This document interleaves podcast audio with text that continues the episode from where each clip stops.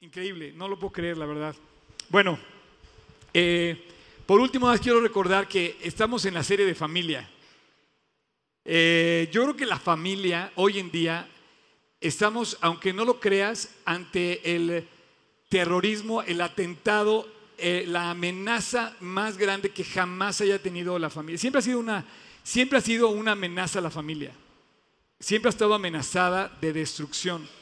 Y lo vas a comprobar porque seguramente, eh, a ver, ¿quién, ¿quién es hijo de una familia aquí? Todos. Cayeron, ¿ya ves? A ver, ¿quién no es hijo? Todos somos hijos. O sea, todos pertenecemos a una familia, quebrada, rota, con lo que quieras, o estable, en armonía, pero pertenecemos a una familia. Tuvimos un papá y tuvimos una mamá, y así Dios estableció el orden y el diseño de la vida. Dios es un Dios de orden, de diseño y todo se ve bonito bajo el orden y diseño de él. O sea, todo, todo cae en su lugar. Este, entre otras cosas, Dios es orden y diseño también es un Dios puntual. Todos los días, a la hora perfecta, sale el sol, vuelve a caer. El rocío sale todos los días. El rocío nos recuerda algo que vamos a ver hoy. pon, este, ¿Alguien se llama Rocío? No, ok. Pero bueno, va a estar buenísimo lo que vamos a ver hoy. Y la semana pasada yo estaba como pavo real, no sé si es correcto decir eso porque yo estaba en Chicago, cerca de Chicago, en un pueblo que se llama Aurora, en una prédica, con una, bueno, una eh, ceremonia de matrimonio. Han estado a la orden del día las ceremonias de matrimonio. Y bueno, el caso es que yo estaba yo, me invitaron a predicar en la ceremonia de matrimonio de uno de mis bueno, discípulos, que ahora está trabajando como pastor. Ustedes lo conocen, ha estado aquí se casó y me pidió que participara en su... Y tuve una cosa muy bonita porque participé en la ceremonia y te voy a contar algo rápido. Espero que necesito tener un teléfono, digo un reloj eh, ahí, eh, pero que se me va el tiempo. Resulta que en el, ustedes han oído del Instituto Bíblico Moody. En Chicago es muy famoso ese lugar. Es una, es una universidad cristiana muy famosa, muy conocida, eh, fundada por un, por un gran y muy famoso este, hombre que transformó la historia y bueno, recibe el nombre de D.H. Moody, el Instituto Bíblico Moody está en el corazón de Chicago. Y uno de los catedráticos de ahí habló en la misma boda que yo. Entonces yo dije, ¿qué onda? O sea, yo nunca, o sea, después de un catedrático, ¿qué voy a decir, qué voy a decir yo, no? Yo dije, Dios, yo voy a hablar de la cruz, yo voy a hablar del Calvario, voy a hablar de la salvación, voy a hablar de ti, y voy a darle gracias. Entonces empezamos a hablar en la boda de, las, eh, los símbolos del amor. Yo a mí me tocó decir esto en español, aunque hablo inglés, no soy tan fluido como para predicar en inglés. Y entonces yo empecé a decir que el primer símbolo que tenemos de amor es, por ejemplo, un anillo. Entonces en los novios, pues obviamente ellos ostentan un anillo como símbolo del amor que ellos se profesan, estamos celebrando. Pero el símbolo más importante del amor, porque si, si, es, si el amor es... Eh, algo muy hermoso entre una persona con su pareja, ¿no? Es una manera de manifestar ese amor. Yo creo que entre los seres humanos la manera más fuerte de manifestar el amor es el amor de pareja. Porque hay amor de amigos, hay amor de familia, hay amor de padres, hay amor de hijos, hay amor de, eh, digamos, colegas, pero nunca se compara con el amor de la pareja. Ese amor es mucho más alto que el otro más profundo, más íntimo, más grande, ¿no? Más trascendente. Pero nada se compara con el amor de Dios. Yo decía que el símbolo más grande de amor es este libro, que habla de la cruz del Calvario, que es la explosión de amor total por el hombre, que es cuando Cristo da su vida por nosotros. Y bueno, tuve una experiencia muy, muy hermosa porque eh, al terminar yo mi, parte, iba a dar gracias a una persona eh, en inglés y muy hermoso porque este hombre eh, sí hablaba inglés y español y dice, bueno, antes de yo dar gracias, quiero repetir o quiero traducir lo que este hombre acaba de decir en español, porque creo que todos ustedes tienen que oírlo. Entonces él habló, dice, todos ustedes, dice, este Oscar acaba de decir que todos estamos en deuda con Dios y que es nuestro momento de reconciliarnos con Él. Y fue muy hermoso, la verdad, tener ese momento de impacto. Yo estaba llorando porque dije, no puede ser que se haya tomado el tiempo para, para recordar y repetir en inglés lo que solamente, porque había audiencia en inglés y en español, ¿no? Y no tuve traductor.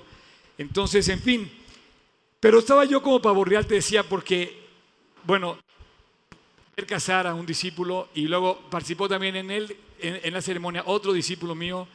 Y en el Inter estaba yo conectado con ustedes porque aquí estaba funcionando todo esto con otro discípulo, con Beto. ¿Quién estuvo con Beto la semana pasada? Bueno, pues qué bueno. Y bueno, Beto, la verdad, eh, no, no tengo más que agradecerle a Dios por discípulos como él. tengo un grupo grande de discípulos y, también discípulas que están trabajando para Dios con todo su corazón. Y bueno, yo veía todo esto, cómo funcionaba. Y estamos hablando de esto porque finalmente estás pasando de una generación a otra generación. O sea, yo empecé a los 18 años estudiando la Biblia cuando no había, ya no digas este, celulares, laptops, no había más que, bueno, no había ni CDs, había tornamesas nada más para escuchar un disco y cosas así. Y, bueno, pues había papel y, pluma para, para, tomar estudio, y yo tomaba estudio a mano, y 37 años después aquí estamos, felices de estar compartiendo contigo eh, como si fuera en el principio. Yo estoy pensando que estoy empezando apenas, y a lo mejor, no sé qué diga Dios, pero yo me siento como si estuviera empezando. Y todo esto de ver cómo eh, ha crecido la iglesia y se, compara, se, comparte a Cristo. Eh, yo decía que tenemos que ser como el Oxo. Era broma, pero no se rieron. El Oxo está 24 horas abierta, ¿no? Pues así tenemos que predicar la Biblia. 24/7, así todo el tiempo estar listos para compartir el Evangelio y de verdad que la gente pueda ir en cualquier momento a tu compañía y que, y que sepa que va a encontrar de ti la verdad de la palabra de Dios. Entonces vamos a abrir el libro. Yo quisiera que abriéramos el libro en la primera carta de Reyes, capítulo 3. Vamos a abrir el libro, la Biblia. No hay otro libro como él. Está padre que leas muchos libros, pero si no lees la Biblia, estás fuera de la respuesta de Dios, de la verdadera batalla que Dios quiere ganarte. Dice eh, eh, Primera de Reyes capítulo 2, versículo 33 dice, quiero que ponga mucha atención, hablando de las generaciones que, se, que van tomando su lugar y que pasan de una a otra, quiero que ponga mucha atención en esto que vamos a estudiar. Dice, la sangre pues de ellos recaerá sobre la cabeza de Joab. No voy a hablar ahorita de Joab porque nos tomaría tiempo de eh, hablar de otra historia también con una enseñanza muy grande, pero quiero que tomes en cuenta lo que dice después. Y dice, y sobre la cabeza de su descendencia. Oh, oh. Su, el fulano este que se llamaba Joab, y el problema va, a recaer en su descendencia. El versículo continúa diciendo de, de, la descendencia de otro personaje que se llama David, del rey David, y dice, más sobre David y sobre su descendencia y sobre su casa y sobre su trono habrá perpetuamente paz de parte de Dios. Entonces, mientras que un hombre recibe una maldición sobre su descendencia, otro hombre recibe la bendición sobre su descendencia. Entonces, yo soy seguro que como padres o como madres tenemos que dar un testimonio que Dios nos va a pedir cuentas porque la familia es un diseño de Dios hecho por, por Dios. Aunque ya vivimos dentro de la familia, nacimos como una familia y fluimos como una familia, funcionamos como una familia, esto fue algo pensado, estrictamente establecido. Y entonces el ataque que hoy hay contra la familia es un ataque mortal, a muerte, porque el diablo, el enemigo va a querer destruirla. ¿Por qué? Porque si no tienes una razón para luchar por tu familia, morirás. Vas a entregar tu vida por cualquier cosa. Si no tienes un valor por qué defender en tu familia, en tu casa, vas a morir por cualquier cosa. Si no valoras tu familia, entrega, lo vas a entregar y tú mismo vas a perderte y vas a destruirte automáticamente. El diseño de Dios fue que tuviéramos conciencia que lo que tú hagas va a afectar a tu descendencia. Mira, dale la vuelta a la página, vete al capítulo 3. Ahí en el capítulo 3 dice algo de Salomón. Salomón es el hijo de David. David recibe, el, pasaje daba la herencia a David de bendición y efectivamente el versículo 3 dice, mas Salomón amó a Dios andando en los estatutos de su padre David. sea, este hombre recibe la bendición, se le otorga la bendición, pero su hijo aplica la bendición y la sigue. Hoy vamos a hablar de los hijos. El tema de hoy es de los hijos. Ya tuvimos dos, dos capítulos, digamos, sobre la madre. Vamos a terminar hablando del padre al final, cerca del Día del Padre, cuando lleguemos al 19 de junio. Vamos a estar concluyendo este tema. Eh, Beto estuvo hablando del enojo y la mentira la semana pasada sobre eh, cómo construir un matrimonio sin mentira. Y ahora estamos hablando de los hijos. Todos somos hijos. Y un día todos vamos a ser padres, o tenemos la capacidad de ser padres, o tenemos la capacidad de ser madres, pero en el estricto sentido todos empezamos siendo hijos y a todos nos aplica esta, esta enseñanza. Así es que eh, quisiera yo que tomaras en cuenta que la descendencia de David fue un hombre, su primer hijo que toma, digo aquí, no, no su primer hijo, pero fue su hijo que vemos como Dios dice, ahora él sigue los y sigue, continúa con esa bendición. Eh, quiero que veamos cómo se hace consciente a la humanidad de los principios que describe Dios sobre la familia. Es algo demasiado serio. Si tienes hijos, es demasiado serio lo que haces. Ahora, como vamos a hablar de los hijos, quiero decirte que vamos a hablar de ti y de mí. Y la Biblia te decía yo que tenemos que sacar el libro porque el libro de la Biblia nos enseña a vivir. Quisiera que dieras vueltas así, que oigas así este ruidito padre que se oye al, dar la vuelta de las hojas de tu Biblia. Tenemos que oírlo más seguido. Y vayamos al capítulo 14 de Números. Números es el libro número 4 de la Biblia. Y quisiera que leyéramos eh, una parte muy especial y quiero que, por favor, todos los que están ahí atrás, que parece que no los tomo en cuenta, pero sí los tomo en cuenta, todos los que están ahí atrás, este, quiero que escuchen los de atrás, los de adelante, todos. Pongan atención, porque en muy pocas palabras Dios describe muchas cosas. Podríamos hablar de mucho. Fíjate bien. Escogí esos dos versículos para hablar de la familia, de los hijos, pero antes que nada revela algo muy precioso que me gusta compartir. Dice, el Señor tardo para la ira y grande en misericordia, que perdona la iniquidad y la rebelión, aunque de ninguna manera tendrá por inocente al culpable, que visita la maldad de los padres sobre los hijos hasta la tercera, hasta los terceros y hasta los cuartos. Perdona ahora la iniquidad de este pueblo, según la grandeza de tu misericordia y según has perdonado a este pueblo desde Egipto hasta aquí. Lo primero que te quiero decir de este versículo es que, y leyendo la, traducción, eh, la misma traducción, pero en la, la misma versículo, pero en la traducción contemporánea dice, yo el Señor, lento para la ira, más grande en misericordia, yo perdono la iniquidad y la rebelión, aunque de ninguna manera tengo por inocente al culpable. Yo visito la maldad de los padres sobre los hijos, nietos y bisnietos entonces, cuando tú hablas de esto, estás viendo que hay una referencia directa al plan de Dios en la palabra de Dios sobre cómo es la descendencia de una familia. Y a lo largo de toda la humanidad, esta es una estructura fundamental y básica. Entonces, el hijo se va a convertir un día en padre, en abuelo y en bisabuelo, si es que llega a vivir, no creo que llegue a vivir a lo siguiente, al siguiente etapa, pero aquí describe que hasta la cuarta generación tu buena decisión la afecta o tu mala decisión también la afecta.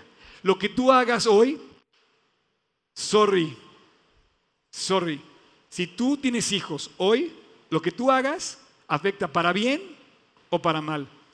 Les digo sorry porque yo no tengo hijos, entonces tengo, no, no caigo en ese problema. También la broma no les gustó, ¿verdad? No, este, miren, yo también tengo ciertos hijos espirituales, yo tengo que cuidar mi vida. Y yo también tengo un, afecto, un efecto en mi testimonio. Pero no puedas pensar que tú puedes vivir como quieras y que tus hijos se van a tragar, así como si no supieran lo que pasa. Tenemos que dar cuentas. Y la Biblia dice que Dios no va a tener por inocente al culpable y que los padres tienen consecuencia hasta la cuarta generación sobre sus hijos. Ahora, antes de avanzar, yo quisiera que notaras algo muy importante y muy revelador en este versículo. Los que están aquí por primera vez, los doy la bienvenida y me encanta que estén aquí. La verdad, gracias por venir, qué bueno. Eh, me pueden poner una calificación al final, me pueden decir si me saqué 8, 9 o 10, espero ir por el 10. Pero yo quisiera que subrayaras, Tocayo, dice aquí, lento para la ira y grande misericordia, pero dice, yo perdono la iniquidad y la rebelión. Yo quisiera nada más hacerte una aclaración muy importante. Si tú viniste aquí para que te fuera bien en la vida, para que arreglaras tus problemas, para que todo saliera bonito, para que no chocaras con... y te invitaron porque, oye, no, te va a encantar porque va a predicar padrísimo. No, no, no. La meta de Dios es perdonarte, perdonarme, es salvarnos. La meta de Dios no es que nos vaya bonito. A Dios no le fue bonito. A Dios tuvo que ir a la cruz. Sin embargo, nos, nos salvó. Y una vez que te salva y una vez que te perdona, cambia tu vida y empieza a venir lo bonito de la vida. Y empieza a salir el aroma agradable de la vida, porque mientras no estamos en el ámbito del perdón de Dios, estamos muertos en nuestros delitos y pecados. Entonces, yo topándome con este versículo para hablar de la familia, el versículo me recuerda el propósito de Dios de toda la Biblia. Tú vas a encontrar cientos de versículos que te recuerdan que Dios lo que quiere hacer contigo no es cambiar tu vida, es salvar tu vida. Cuando llegó el centurión y le pidió por favor que saldara a su, a su siervo, o sea, no es un curandero, no es que nos resuelva el problema de salud. No, Dios, ¿sabes qué le dijo primero al centurión? Grande es tu fe. El centurión confió en Cristo como Dios, acudió a Él como rey, como supremo, y le dijo, Dios, tú eres capaz y tú eres Dios. Y tú eres amoroso como para buscar y tener, y tener conciencia de mí. Antes de resolver el problema de salud del siervo centurión, Dios confirmó en su corazón que él creía en Cristo como Dios y como Salvador. Todas las personas que Cristo salvó, todas las personas que Cristo ayudó, todos los milagros que hizo, primero los, los hizo para que creyeras que Él puede perdonarte. Entonces no, no busquemos a Cristo para que arregle nuestra vida. Busquemos a Cristo para que nos perdone el corazón. Y de eso vamos a hablar hoy. Mira, todos, es, evidente que este versículo que escribe eh, Moisés este, eh, habla de la responsabilidad que él asume al ver al Padre tomar su lugar y dice, no voy a tener por inocente al culpable, o sea, Dios no va a pasar por alto la ofensa. También nos revela eso este versículo. Y dice, y yo visito la maldad de los padres sobre los hijos hasta la cuarta generación. De tal manera que vuelve a subrayar algo que menciona a lo largo de toda la palabra. Entonces, si todos somos hijos, deberíamos de vivir como hijos de Dios. Entonces explícame por qué hay divorcios, por qué hay problemas, por qué hay pleitos, por qué hay broncas, por qué hay divisiones, porque hay burlas, porque hay bullying, porque hay violencia, porque hay secuestro. O sea, ¿qué le pasó a la humanidad? La humanidad primero necesita ser perdonada para que arregle su vida. Y si no encontramos perdón, entonces no aplica ninguna otra cosa de la Biblia porque entonces no puede Dios funcionar como tampoco hubiera funcionado con el centurión si no hubiera creído primero el, centurión en él. Si tú vienes aquí y no le has entregado tu vida a Cristo, quiero decirte algo, estás literalmente la Biblia dice muerto en delitos y pecados. Y me dice, en tus delitos y en tus pecados. Hace 37 años, aunque no parece, pero yo tuve alguna vez 18, este, yo estaba así. Y hablando de los hijos, te quiero decir algo, yo ya estaba amargado a los 17 años. Yo ya era un joven amargado. No sé si hay aquí alguno que se sienta por ahí pensando en que hay otro, que sí está amargado, o que hay uno que se ponga el saco y diga, y a lo mejor no tiene ni 15 años y todo el tiempo está enojado, todo el tiempo está reclamando, todo el tiempo está exigiendo, todo el tiempo está diciendo cosas, y, y joven ya estás frito, cocinado, acabado. A mí me impresiona cómo hay adultos mayores con una vitalidad increíble y cómo hay unos jóvenes acabados a los 15 años. ¿Por qué? Algo está pasando. Y bueno, no aplica más que cuando entramos al conocimiento de Cristo. Y cuando Él dice que Él perdona la maldad y la rebelión. los hijos, algunos los decimos son rebeldes. y la Biblia dice que Él puede arreglar la rebelión. Ahora, ¿por qué es tan importante el tema de la juventud y de los jóvenes y de los hijos? Porque en, nuestras, en esas manos está definitivamente el futuro. El futuro de esta iglesia o de esta célula lo estamos viviendo porque cuando yo empecé, yo era un joven que no tenía ninguna responsabilidad como la tengo ahora. Pero ahora, en este tiempo de la historia mía, veo a Beto predicar, a Josué casarse allá, toda esta cosa funcionando, todos los discípulos tomando su lugar, la gente tomando su lugar, y se me hace extraordinario. Yo ya no veo una generación, yo veo dos o tres generaciones de abajo de mí que están tomando su, su lugar. Ayer estuvo aquí la reunión de campamento, 40 personas listas para servir. No le vamos a pagar a ninguno. El campamento, si quisiéramos pagar lo que cuesta, no lo podríamos pagar porque ninguno nos cobra eh, sueldo. Y había 40 chavos aquí, poco menos, dispuestos a sufrir la adrenalina total el, eh, del 25 al 30 de julio. Y me encanta porque, te digo, hay gente que está dando su vida, está tomando su lugar y me encanta. Entonces, es tan importante la siguiente generación que en esas manos va a estar el futuro. ¿Sabes quién, a quién, quería, quién quería cambiar este, Hitler? Quería cambiar a los, jóvenes.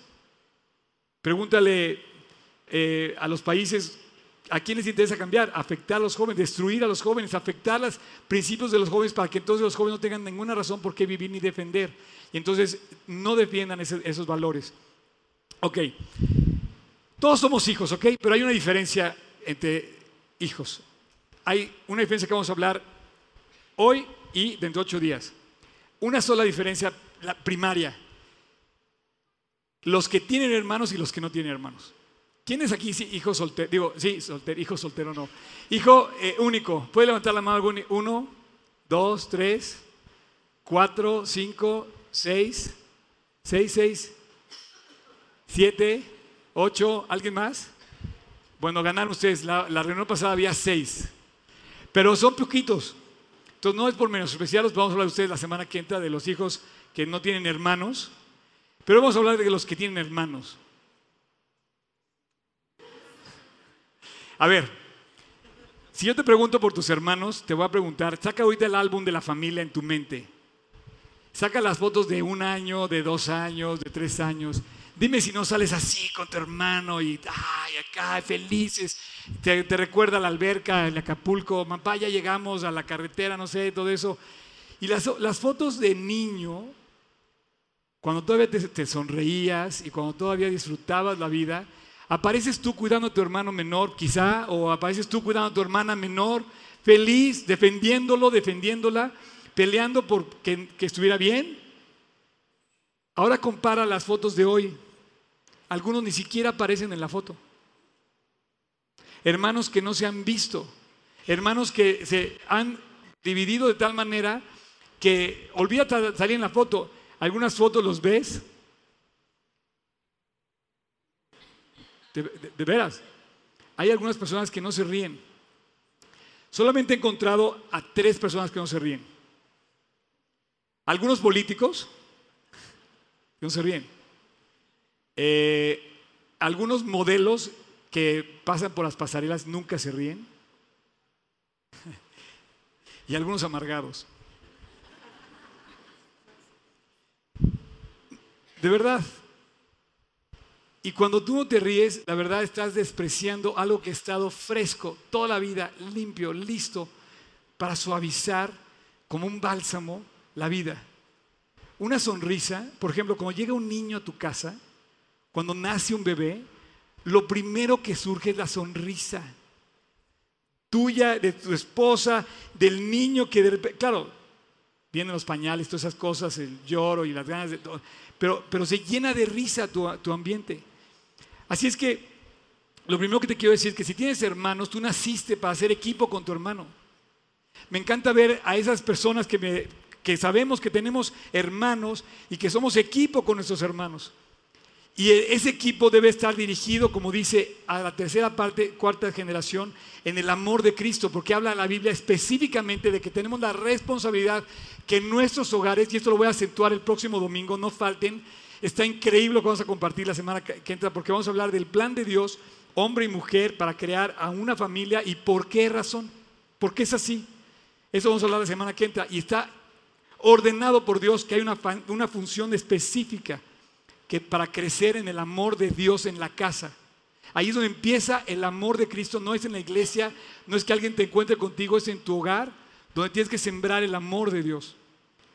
Entonces, si tú naciste y tienes hermanos en Cristo, eres un equipo con ellos para orar, para compartir, para ver de todo corazón y pasar las pruebas de la vida juntos y luchar juntos. Y me encanta ver a algunos hermanos cómo se llevan con otros hermanos, ¿no? Y, siempre están hablando bien el uno del otro y siempre están compartiendo esto, el otro. Eh, pero desgraciadamente no es así. Ahora mira, en su principio sí es así. Si tú abres la Biblia, vamos a ver todos el Salmo 133. Si tú abres la Biblia en el Salmo 133, podemos abrir tantos versículos, este, pero voy a leer por acá para que no se me distraigan. Qué gusto verlos por acá. Eh, a veces algunos vienen por acá para pensar que no los saludo, pero sí, ¿cómo estamos? Me encanta, la verdad. Este, 133. Ok, los que traigan Biblia, abran el 133. Este versículo, este capítulo nada más tiene tres. Chocolate champ. Este capítulo nada más tiene tres versículos, así que no tienen pretexto. Lo pueden leer fácilmente. Está muy fácil. Y vea lo que dice, dice la, bienaventuranza del amor fraternal. Entonces dice, mirad cuán bueno y cuán delicioso es habitar los hermanos juntos en armonía. Entonces él dice que el plan de Dios es que habitemos en armonía. Y si tú eres de una familia de esas donde tus hermanos comparten contigo y tú como hijo haces equipo con tu hermano o hermana y crecen juntos y apoyan juntos, oran juntos, estudian juntos, eh, hacen deporte juntos, es increíble. Entonces dice que pongas atención, dice, mira, mira, mira qué padre es, mira qué delicioso es que vivas en armonía. Cuando hablábamos del papá y de la mamá las semanas pasadas, decíamos que en el Salmo 118 dice, voz de alegría se oye en la casa de los justos.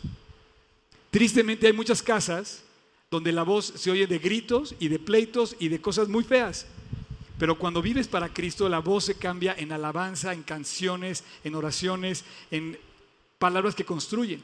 Entonces este salmo dice, fíjate, mira lo increíble que es vivir en armonía. Y entonces haz unas comparaciones muy especiales. Dice, mira qué padre se ve que los hermanos se lleven bien. Versículo 2. Es como un buen óleo sobre la cabeza, el cual desciende sobre la barba, la barba de Aarón, que baja al borde de sus vestiduras. No sé si tú sabes lo que es un ungüento, estoy seguro que sí. Cuando te pones un ungüento en el cabello y sabes cuando se suaviza el cabello, cuando se suaviza, la piel, cuando tú usas un, un, aceite o, o una crema, y dice que eso es tan suave que es comparable con ese ungüento, ese olor fragante de óleo que cae sobre todo el cuerpo, que baña, que limpia, que transforma, que hace agradable tu vida. Y luego dice, capítulo, versículo 3 dice, como el rocío. ¿Sabes lo que es el rocío? El rocío es el símbolo de la fidelidad de Dios, de que todos los días, en el orden perfecto de Dios, amanece fresco, renovado Dice la Biblia que todos los días son nuevas tus misericordias. Amanece otra vez. Entonces el rocío es la muestra de que Dios renueva siempre. Y cuando, cuando un hermano se lleva bien con su hermano, se renuevan, se fortalecen. No solamente hace más agradable la vida, sino que se renueva.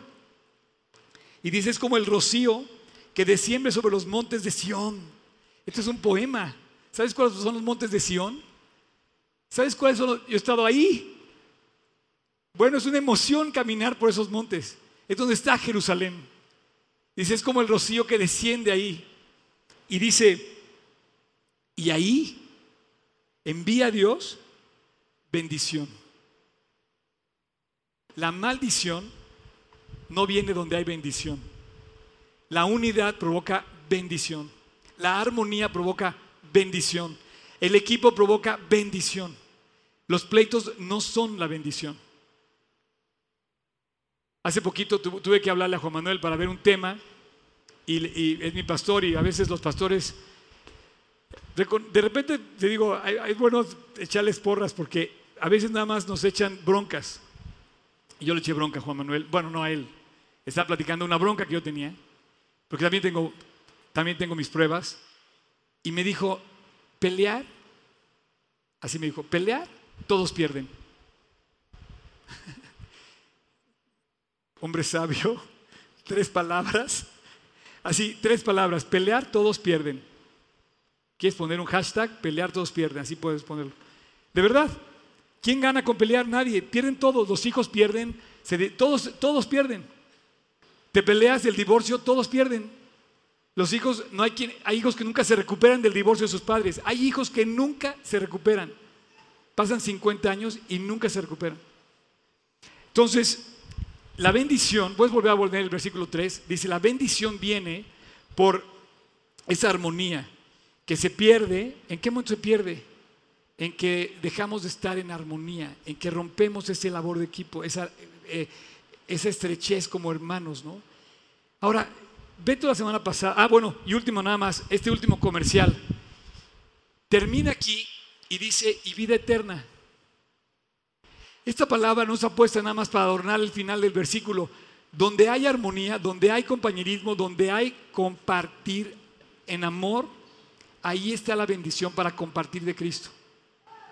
El amor de los hermanos el amor de los creyentes, dijo Cristo. Así lo dijo Cristo. En eso van a conocer el mundo que son mis discípulos, en que se aman unos a otros. Entonces la vida eterna está cuando tú conoces que hay amor por Cristo y entonces viene el resultado de cosecha de salvación y la vida eterna. No porque sí.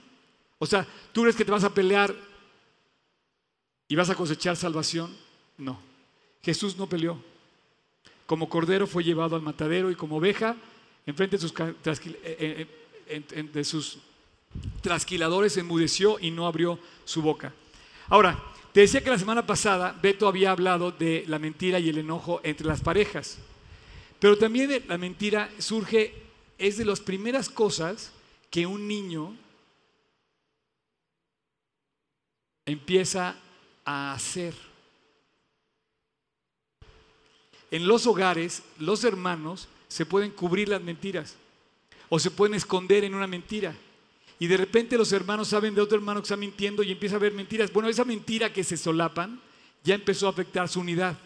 Porque no puedes vivir en la mentira y pensar que vas a tener bendición. Entonces, yo creo que la mentira es un punto que desde muy chiquito un niño puede empezar a recurrir. Y creemos que podemos usar la mentira como una salida de los problemas, pero nunca. Ahora vamos a Efesios 4, versículos 20, eh, vamos a Efesios. Yo sé que ya son más rápido aquí estos chavos, pero voy a llegar, llegaré, llegaré en algún momento a Efesios. Dice, Efesios 4, dice, por lo cual, versículo 25, desechando la mentira, desechando la mentira, hablad verdad. Lo primero que tú vas a demandar de tu pareja, de tu hermano, de la persona que vive más cerca de ti, es que te hable con la verdad. Lo único que quieres es que no te mientan. Entonces la Biblia dice, no recurramos a eso. Y si te fijas, el versículo termina diciendo, somos miembros unos de otros. Estamos unidos siempre. Estamos relacionados. Si yo miento a otra persona, la voy a afectar aunque no crea que la voy a afectar. Un hermano está unido con su hermano porque somos parte del mismo hogar, tiene el mismo apellido. Y dice que si vas a, dice, eh, desechando la mentira, hablar verdad unos con otros porque somos miembros unos de otros. Eh, aquí está escondido también el valor de la familia. La familia está ahí. miembros unos de otros. Entonces cuando, cuando surge la mentira, surge la mentira con varias cosas. Automáticamente surge el enojo. El enojo, y te voy a pedir que hagas nota otro hashtag. Cuando, cuando siembras la mentira o recurres a la mentira o alguien sembró la mentira contigo, automáticamente da consecuencias muchas cosas malas. Una de ellas es el enojo. El enojo tiene un antídoto y tiene, una kriptonita, o sea, explota con algo. Automáticamente el enojo te hace cambiar tu actitud. Automáticamente el enojo te hace, ah, no le voy a hablar a la persona, que me hable a mí. ¿Sabes qué? Que me busque. Pero no nada más eso. Cambia de actitud dejando de hablar a la persona, cambia de actitud burlándote de la persona, menospreciando a la persona, odiando a la persona, dejando ver a la persona. Y entonces ya se hizo un desastre. Entonces, cuando dice la Biblia que desechemos la mentira, en el siguiente versículo dice, airaos pero no pequéis, no se ponga el sol sobre vuestro enojo. Qué curioso que viene el enojo referido inmediatamente después del versículo que menciona la mentira. Sería tan sencillo no hacer enojar a la gente si decimos la verdad, pero bueno, ¿cómo lo queremos ocultar? Un principio tan sencillo pensamos que lo tenemos y no lo tenemos. Quizá todas nuestras broncas familiares que, que vivimos están referidas a una falta de decir la verdad de nosotros. Y dice que no se ponga el sol sobre vuestro enojo. ¿Por qué? Porque nada destruye más que la mentira y nada construye más que la verdad. Ahora te decía que hay un antídoto contra la kriptonita. Y ese antídoto yo lo he escuchado desde que me acuerdo en la vida de Juan Manuel. La verdad, estoy muy agradecido por muchas cosas que me ha enseñado. Y muchos de ustedes ven en mí, es el reflejo de lo que él hizo en mí y lo que me enseñó. Eh, me acuerdo que nunca voy a olvidar una frase que tenía de tres palabras también. No cambies tu actitud. Ante los problemas, no cambies tu actitud. Ante las traiciones, no cambies tu actitud. Ante las cosas que enfrentas, no cambies eh, tu actitud. La bronca que te hayan ocasionado, quien lo haya hecho, va a dar cuentas. Un día Dios va a cobrar esa cuenta. Un día Dios va a traer a cuentas a esa persona y Él le va a cobrar la cuenta. Pero tú y yo no cambiemos de actitud. Ahora, esto es imposible. Juan Manuel, qué fácil. es imposible para ti, es imposible para mí, pero es posible para Cristo. Por cierto, cualquier cosa que traigas cargando es posible para Él.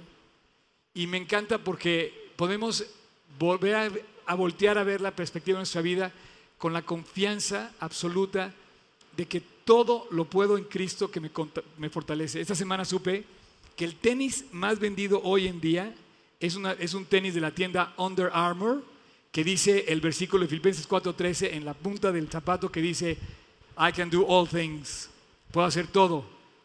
Es el tenis de, de ¿cómo se llama este cuate? Curry, ¿cómo se llama? Steph Curry, del, el basquetbolista que le dijo a Nike, ¿quieres hacer mis tenis? Tienes que tener ese versículo. Y Nike no se lo aceptó. Y entonces Under Armour dice, yo sí quiero poner tu versículo. Y entonces volvió el tenis más vendido en este momento. ¿Por qué? Porque él dice que Cristo es el que ha dado la habilidad de hacer las canastas y hacer la habilidad que tiene para jugar basquetbol. Pero este hombre puso ahí lo que yo te puedo decir a ti también hoy, que lo dice la Biblia. Todo es posible en Cristo. Entonces, si tú ves hoy un problema grande de división con tu hermano, de división con tus padres, de división entre padres, de división de enojo y de mentira, todo es posible arreglarlo en Cristo. En Cristo por eso dice que Él perdona la maldad de los padres sobre los hijos, que Él perdona la iniquidad, que Él restaura la rebelión. ¿Por qué? Porque si volteamos a la cruz, si volteamos al camino que lleva a la cruz, si volteamos ese camino, nos encontramos con Cristo. Y solo ese camino es el que restaura, es ese camino que... Entonces cuando, cuando veas un problema de enojo, de ira, de mentira en tu vida, no es que vas a dejar de mentir, no, es que primero vas a ir a pedir perdón a Cristo, te vas a restaurar con Él, voy a restaurarme con Él y después Él te va a cambiar. Jesús no arregla vida, primero te cambia y te perdona. Y después te cambia. Número dos, conflictos entre hermanos. Esto está, eso está muy padre porque de repente entra el, entra el conflicto de que dices, oye, si todos nos llevamos tan bien, ¿en qué momento empezó a haber la división entre hermanos? Hay personas que solo pelean con su hermano y nada más. Entonces me dice, oye, ¿dónde quedó el bálsamo suave, limpio, agradable, que refresca, que, suena, que, que huele rico? Llegas al baño, ves a tu hermano, quítate de aquí. O llegas a, no sé, este, y empiezan, y empiezan, empiezan los conflictos mala onda, descalificaciones, la burla, el oprimir a otra persona. Tú no puedes, tú no eres bueno para nada. Y empiezan a, empiezan a descalificaciones. Entonces los conflictos entre hermanos están muy cerca y a la vez dice, oye, ¿qué pasó? ¿Dónde quedó el niño protector que cuidaba a su hermano menor? ¿Dónde quedaron esos hermanos que andaban en armonía? Yo te voy a decir una cosa, cuando, cuando me convertí, yo me dejé de pelear. Eh, en general somos una generación muy agresiva. Automáticamente sacamos el sable. De verdad. Alguien se te queda, ¿qué me ves? Automáticamente empezamos a pelearnos hasta con la sombra. Automáticamente empezamos a discutir, no le otorgamos a la otra persona el beneficio de la duda, siempre estamos pensando que nos están haciendo trampa. ¿Qué pasó? Cuando yo me convertí dejé de pelear. Jesús, Jesús me cambió. Jesús cambió mi vida. No quiero decirte que soy perfecto, ni mucho menos, pero sí pasó lo que solamente puede pasar a través de Cristo. ¿Por qué? Porque si es imposible para ti y es posible en Cristo, hay una cosa que funciona solamente y que es efectiva, que se llama su espíritu en nosotros. Cuando tú te reconcilias con Dios, dice que Él, su espíritu trabaja en nuestro corazón para que Él lleve a cabo las cosas que nosotros no podemos hacer. Entonces por eso está Dios Padre, Dios Hijo, Dios Espíritu. Dios Hijo murió en la cruz, Dios Espíritu es el que mora en tu corazón, con el que te permite fortalecerte para poder llevar a cabo las cosas que físicamente no podemos hacer. Y por eso esta relación es maravillosa. Y bueno, el pasaje termina, eh, dice que no demos lugar al diablo. Me llama la atención cómo descubre Dios al enemigo que nos está queriendo destruir. El enemigo no es tu hermano que se peleó porque te, se puso la camisa tuya cuando tú no le diste chance. ¿Nunca se pelearon porque agarró tu ropa? ¿Alguien, ¿Alguien se peleaba con su hermano porque agarraba su ropa? Nada más quiero saber, a ver, uno. Y yo también, ¿eh? Era bien, era bien egoísta yo.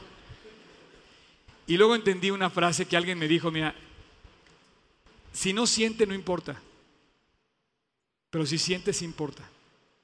O sea, yo le puedo pegar a patadas esta cosa y no siente. Pero yo le puedo agarrar patadas a una persona. Mientras sientas, importa. Y entendí, dije, no, espérame, es que a veces somos bien agresivos. Y empezamos a descartar y a, y a decir cosas que no debemos decir. Entonces estamos dando el lugar al enemigo. Ve lo que dice la Biblia, fíjate, vamos a leer. Dice, versículo 26, ahora airaos pero no pequéis. Y al final termina, no se ponga el sol sobre vuestro enojo. Y el versículo 27, ni deis lugar al diablo. El hermano cuando se pelea por una camisa está dando lugar al diablo, está dando como el golpe de gracia o el tiro de gracia a la relación. Otra frase que, que también entendí con todo esto de los conflictos, a ver si la puedes cachar, tocayo y la pones. Si tu razón te hace perder la razón, entonces ya no tienes razón. Porque a veces empezamos a discutir, mamá es que no sé qué, no sé cuánto, papá es que no, y así empezamos. Ya el, rollo ya no es el problema, ahora el problema es los moquetazos que se dieron. ¿Moquete está mal dicho? ¿Sí? Perdón, ya no le vuelvo a decir. El problema es que, o sea, si tu razón, a veces discutimos con razón, Pero si eso te hace perder la razón, entonces, oye, ya no tienes razón, perdóname mi, hermano, pero ya no, ya no discutas. Porque a veces el pleito es más grande que el problema. ¿Te has puesto a pensar? Una vez, así como lo oyes, conocí una persona que me dijo que estaba peleada con su esposa y que ya estaban divorciándose. Y cuando te, te vas a morir de risa, pero cuando me dijo por qué estaba enojado con su esposa, yo le dije es que es ridículo. Me dice es que siempre me hace lo mismo. Siempre agarra la pasta de dientes donde yo le digo que no la debe agarrar. Yo le digo, maestro, o sea, ya perdiste la razón. O sea, así a veces vivimos. Pero bueno, voy a terminar y voy a pedirle a los chicos que pasen, por favor. Eh, quiero pedirte que lleguemos a una conclusión. Podríamos seguir hablando, de hecho vamos a seguir hablando. Vamos a hablar de los hermanos, eh, de los hijos únicos la semana que entra. Y, va a estar increíble porque vamos a hablar del plan de Dios sobre una familia, cómo está especificado en la palabra de Dios, cuál es el propósito de una familia, qué es lo que tienes que hacer con tus hijos primero que nada. Y bueno, para terminar, yo sí quiero más decirte una cosa, que muchos de los problemas y conflictos surgen por una sencilla razón también, muy, muy sencilla. Queremos exigirle a nuestros padres o a nuestros hermanos lo que pensamos que merecemos pensando que tenemos el derecho sobre muchas cosas o sobre situaciones. Y empezamos y empiezan las exigencias. Empiezan empiezan, no, no, no, es que esto es mi coche. Este es mi eh, lado. Es como cuando pides ventana, ¿no? Pido adelante, shot ventana. Nadie se rió nada tampoco, qué bárbaro. Ahora sí me, ahora sí me ha fallado todo. Pero esto lo comentó Juan Manuel, inclusive en Es Real. En el, mensaje de su segundo, de su, del segundo mensaje que dio, hablaba de cómo queremos exigirle al mundo nuestro beneficio. Y eso comienza en nuestra casa. Comenzamos a pedirle a nuestros papás y empezamos a exigir a nuestros papás. Hijos, bájenle dos rayitas a su orgullo. Papás, súbanle dos rayitas a la autoridad. Tú no tienes que ser amigo de tus hijos, ¿sabías eso? Tú tienes que ser papá de tus hijos. Muchas veces tu, hijo te va a decir que quiere lo que tú no le puedes dar. Y como no se lo das, se va a enojar contigo, te va a dejar de hablar, exigiendo, por porque exigiendo cosas. Pero tú no naciste para ser su amigo, tú, tú naciste, ya cuando, perdón, él nació no para que fuera su amigo. Eso es como consecuencia. Tú naciste para que sea su autoridad como papá. En ese sentido, los chavos exigimos cosas. Papá, dame esto, papá, dame el otro. El niño tiene que aprender que hay cosas que no se pueden. Queremos darle todo, sí, pero hay cosas que no se pueden. Aparte, estaríamos haciéndoles un daño. El niño tiene que ser guiado. Y por eso a veces estamos exigiéndole tanto a nuestros, a nuestros padres y también a nuestros hermanos. Eh, pero Juan Manuel decía, que, que, ni la constitución de México nos otorga el derecho a ser feliz.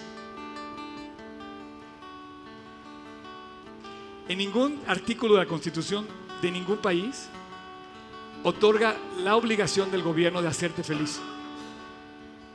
Nada te otorga ese derecho. ¿Y por qué lo exigimos tanto? ¿No será porque de verdad hemos perdido la razón?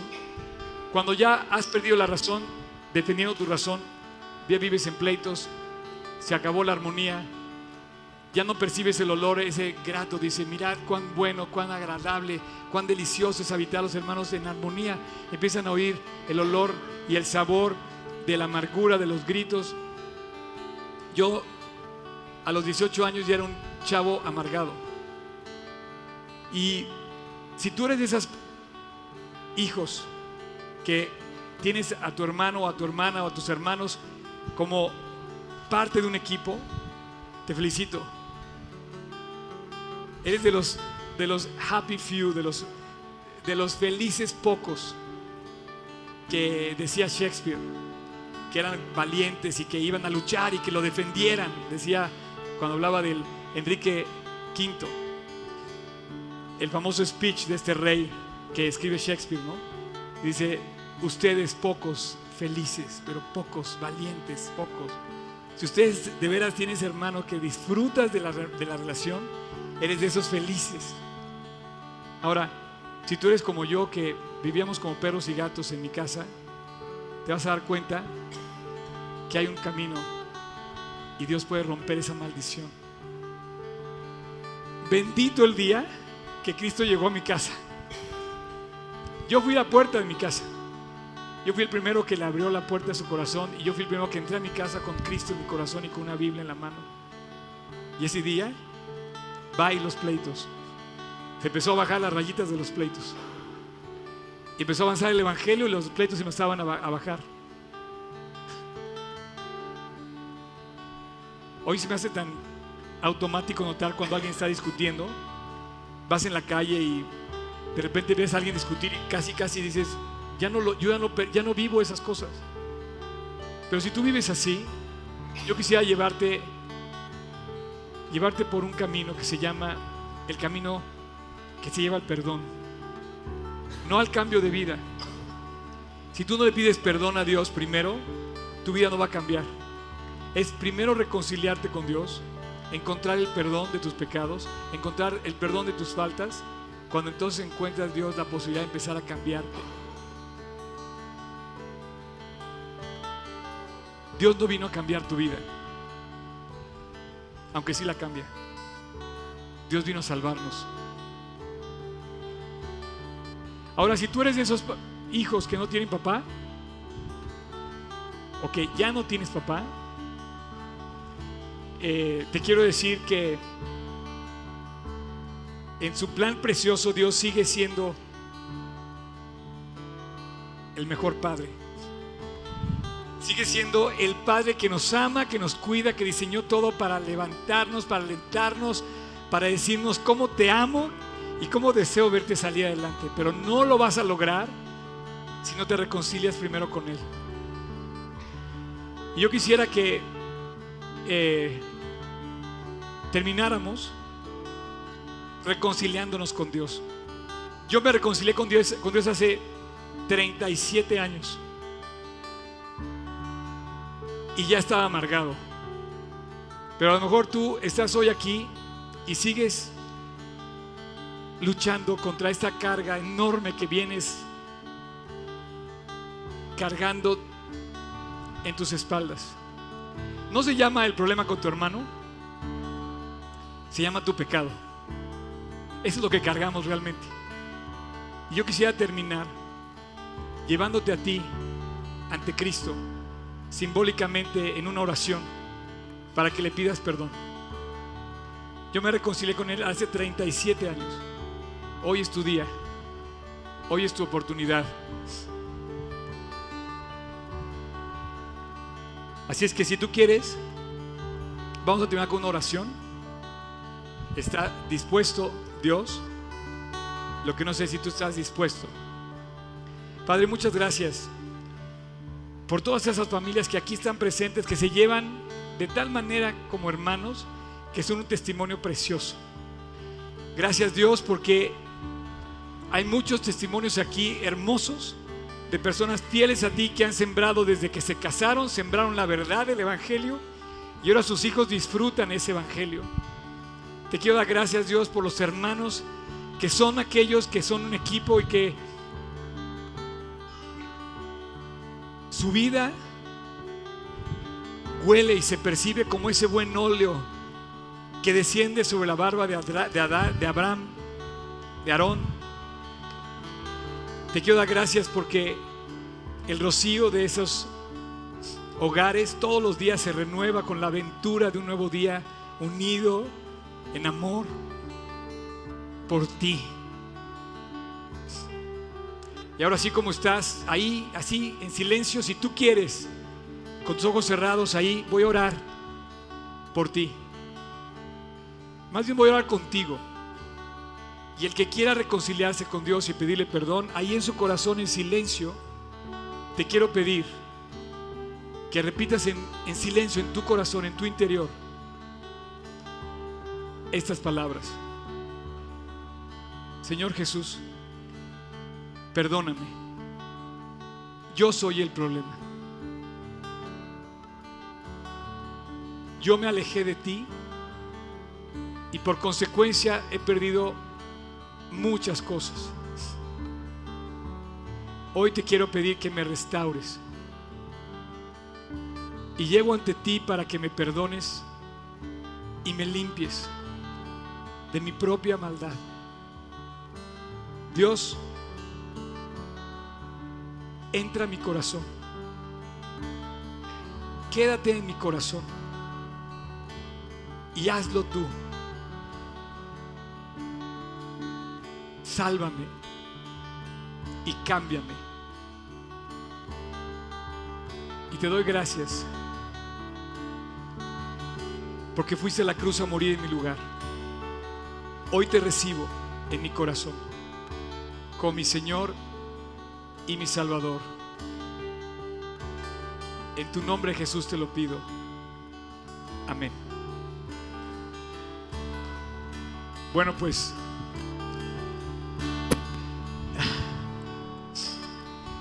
¿Cómo empieza esta canción?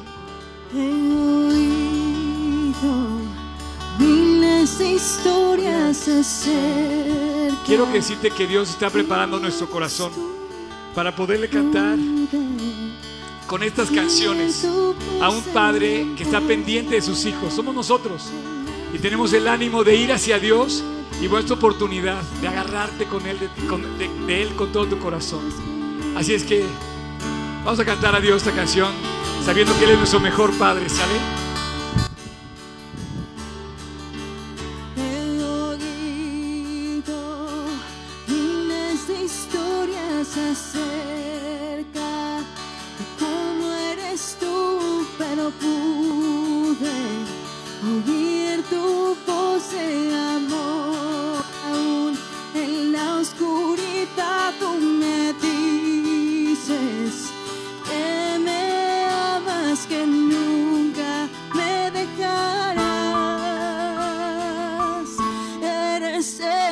Mejor Padre, así es mi Dios, así es mi Dios, así es mi Dios.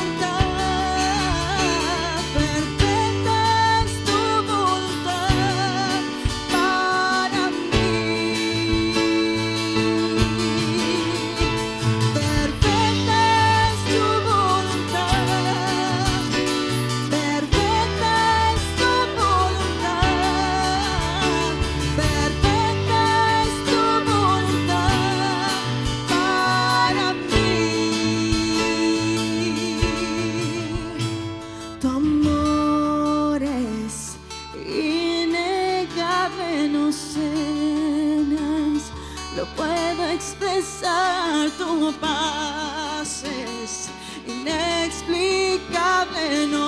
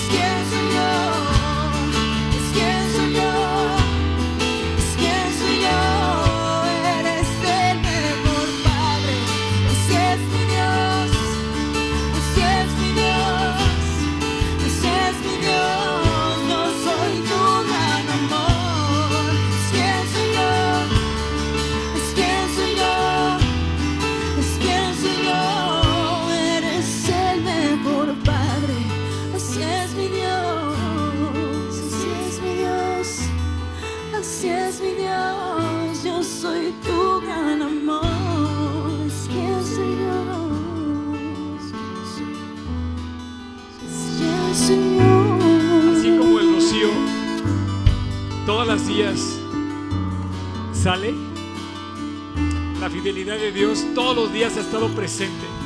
Nos está llamando. Dice la canción, ¿tú me llamas? Hacia ti tú me llamas. Hacia ti tú me llamas. Hacia ti en amor, amor, amor. Yo te voy a decir algo, siempre ha sido así. Desde que el hombre pisa la tierra, Dios nos está llamando a Él. Como el rocío todos los días se levanta, así todos los días te recuerda en su fidelidad que te ama, que nos ama. Y te digo una cosa, si tú eres de esas personas que hoy están escuchando, me dicen, oye, lo veo imposible, no sé cómo le va a ser. Si buscas a Cristo, si vas a Cristo, si te agarras de Cristo, quiero decirte que Él te está llamando y el final se empieza a ver ya la luz. Y estoy seguro que si te identificas con Él, te, agarras de Él, lo invitas a tu corazón, le pides perdón, te reconcilias con Dios, Él te está llamando a un encuentro verdaderamente de cambio y transformación en tu vida. Él no vino a cambiar tu vida, primero te vino a perdonar. No sé si haya pedido hoy a alguien, le haya pedido perdón a Dios. Y me gustaría, si alguien invitó a Cristo a su corazón por primera vez, me gustaría que lo, bueno, por primera vez, sí, o sea, que haya invitado a Cristo a su corazón, me gustaría que levantara la mano con toda confianza. La verdad, yo levanté mi mano hace 37 años y sigo buscándole así lo más que pueda, ver cómo puedo hacer que más personas vengan a escuchar de Cristo. ¿Alguien más? ¿No? ¿No?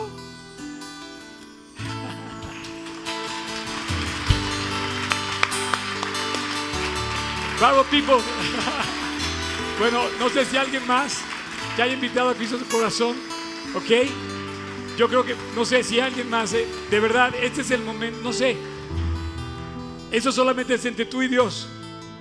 Pero si te vas con Él, a lo mejor no traes nada en la bolsa, pero te llevas el tesoro en el corazón.